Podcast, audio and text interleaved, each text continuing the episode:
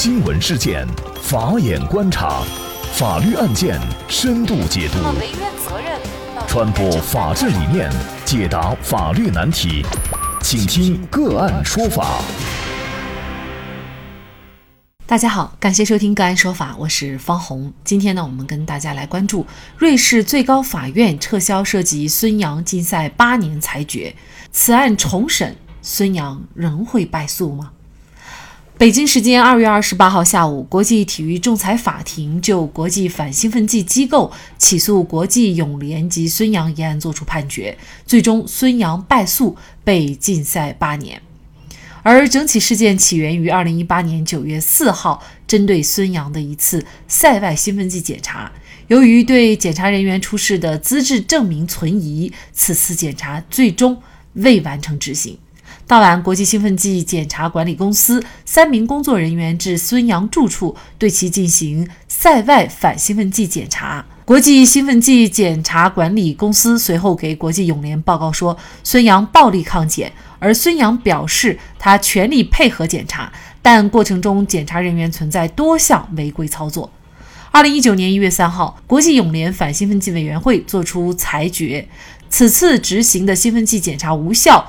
孙杨不存在违反世界反兴奋剂条例的行为，但其破坏采样的行为不可取。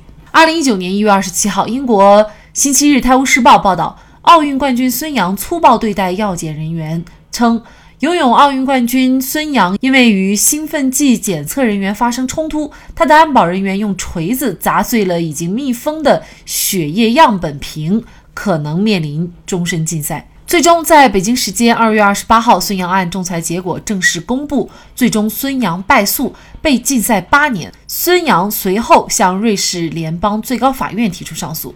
昨天，据新华社消息，孙杨瑞士律师团队已收到瑞士联邦最高法院判决结果，其判决结果为撤销国际体育仲裁法庭此前涉及孙杨禁赛八年的裁决。一个和孙杨案本身无关的言论，为何会决定孙杨案最后的走向？案件重审，孙杨还会面临被禁赛的处罚吗？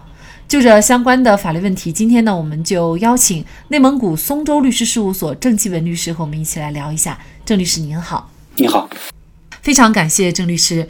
在这个案件当中啊，孙杨被禁赛，据说呢，是因为当时裁定孙杨禁赛的三名国际体育仲裁法庭的法官当中，身为主席的一名法官呢，被孙杨的律师发现他在社交网络上就中国发表过种族主义性质的言论。嗯，那么可能我们大家会觉得很奇怪，就是一个和孙杨案无关的言论，为什么会决定孙杨案最终的走向，也就是最后撤案了呢？我也注意到了国内外媒体的相关报道。从《纽约时报》的报道来看，孙杨能推翻这一禁令的原因，确实让人感到震惊。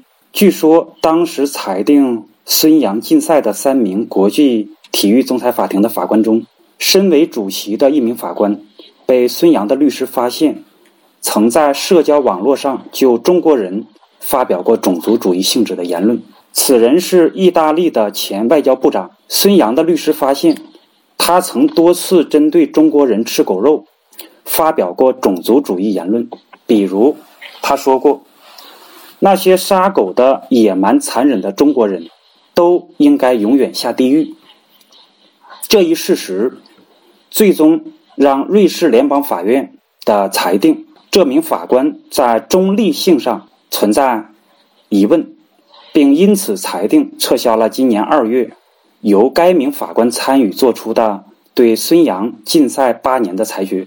公平正义是衡量一个国家或世界文明发展程度的重要标准，亦是人类社会发展进步的重要表现，更是。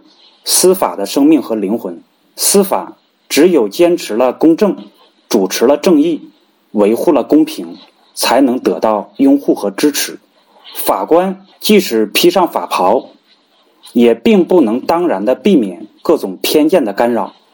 实际上，法官很容易受到各种潜在的偏见影响，包括但不限于种族因素，这些都会影响。他们对客观事实和法律的认知，也必然会影响着他们最终的裁决结果。因此，孙杨案原法官既然发表过对中国人的歧视性言论，那就无法排除他将这种偏见转嫁到作为中国人的孙杨身上，从而做出不利于孙杨、有失客观公正的裁决。这就是程序正义的价值。那在我们大众来看啊，这位法官其实他有什么样的偏见，其实我们是很难去判断的啊。呃，当然了，本案当中呢，是孙杨的律师呢通过社交网络发现，法官呢他多次的啊表过类似于有种族偏见的这样的一个言论，就是他有种族偏见的这样的一些思想。他并不能够完全决定，就是在孙杨案当中，我们就推定啊，有极大的可能会影响孙杨案的判决。这样的一种这个司法观念，就是在我们这个国内好像看来还是呃很难想象的啊。是这样。之前呢，很多法律人预测说这个孙杨败诉的可能性会很大，但是从这次撤诉来看呢，这个程序上的。问题或者说不正义，它最终对于实体的判决会产生一个决定性的作用。为什么程序正义有那么重要呢？其实我本人并不认可程序不正义会对实体判决产生决定性的作用。这个命题或者观点说，某种角度来说呢，表达并不准确。就像美国辛普森杀妻案一样。虽然辛普森的律师团队打赢了种族歧视的情感牌，然而绝大多数美国人仍然会坚信辛普森就是真正的杀妻者。因此呢，只能说正义的程序会对实体公正产生影响，但是绝不能说程序正义了，实体结果就一定没有错误。程序的正义只能是。最大限度的避免实体的不正义。那么现在呢？世界反兴奋剂机构表示，孙杨案将会重审。为什么撤销了这个禁赛令，最后还要去重审呢？目前根据媒体报道显示，撤销裁决，并不是因为定案证据本身不足，仅仅是上诉法庭的法官们发现原仲裁庭的法官有种族歧视的倾向。且该种偏见可能会严重影响孙岩案的裁决结果。今天，国际反兴奋剂机构也流露出不服二审裁决的表示。其在一份声明中称，孙杨能推翻禁赛令，依据的并不是案件本身的是非曲直，而是靠打击其中一名法官的公信力所致。因此呢？我认为本案发回重审后，国际体育仲裁法庭会重新组成合议庭。倘若新合议庭的法官们还是认为孙杨有过错，那么孙杨还会面临禁赛处罚的可能。也就是说，虽然现在瑞士最高法院撤销了涉及孙杨禁赛八年的裁决，但是并不意味着孙杨他就可以洗白了之前的一些质疑。那么重审的走向，我们大家就非常关心了。那么最终孙杨是会败诉还是胜诉？您怎么看这个问题呢？我觉得我们要倡导公平竞赛的意识。体育比赛无论是否与国运。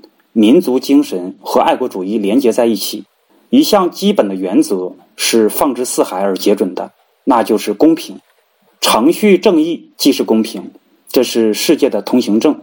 孙杨事件的核心是拒检，相关规则说得很明白：飞行药检小组有一份授权书就够了，不需要每个成员手执一份。原审孙杨一方败诉。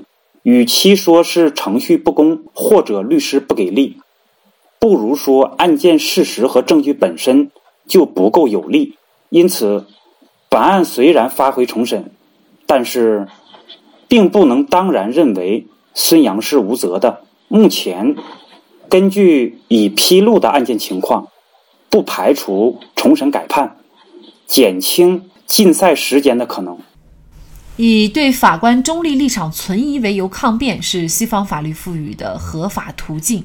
法官中立是司法公正的关键。因此，二零零九年，英国高级法官也因为发表歧视移民言论，遭到可能会被革职的境遇。英国司法认为，如果法官使用具有侵犯性、种族歧视和性别歧视的语言，这将构成行为不检。因此，为了使一份判决具有公信力、公正性，对于每一个程序的正义，都应做到极致。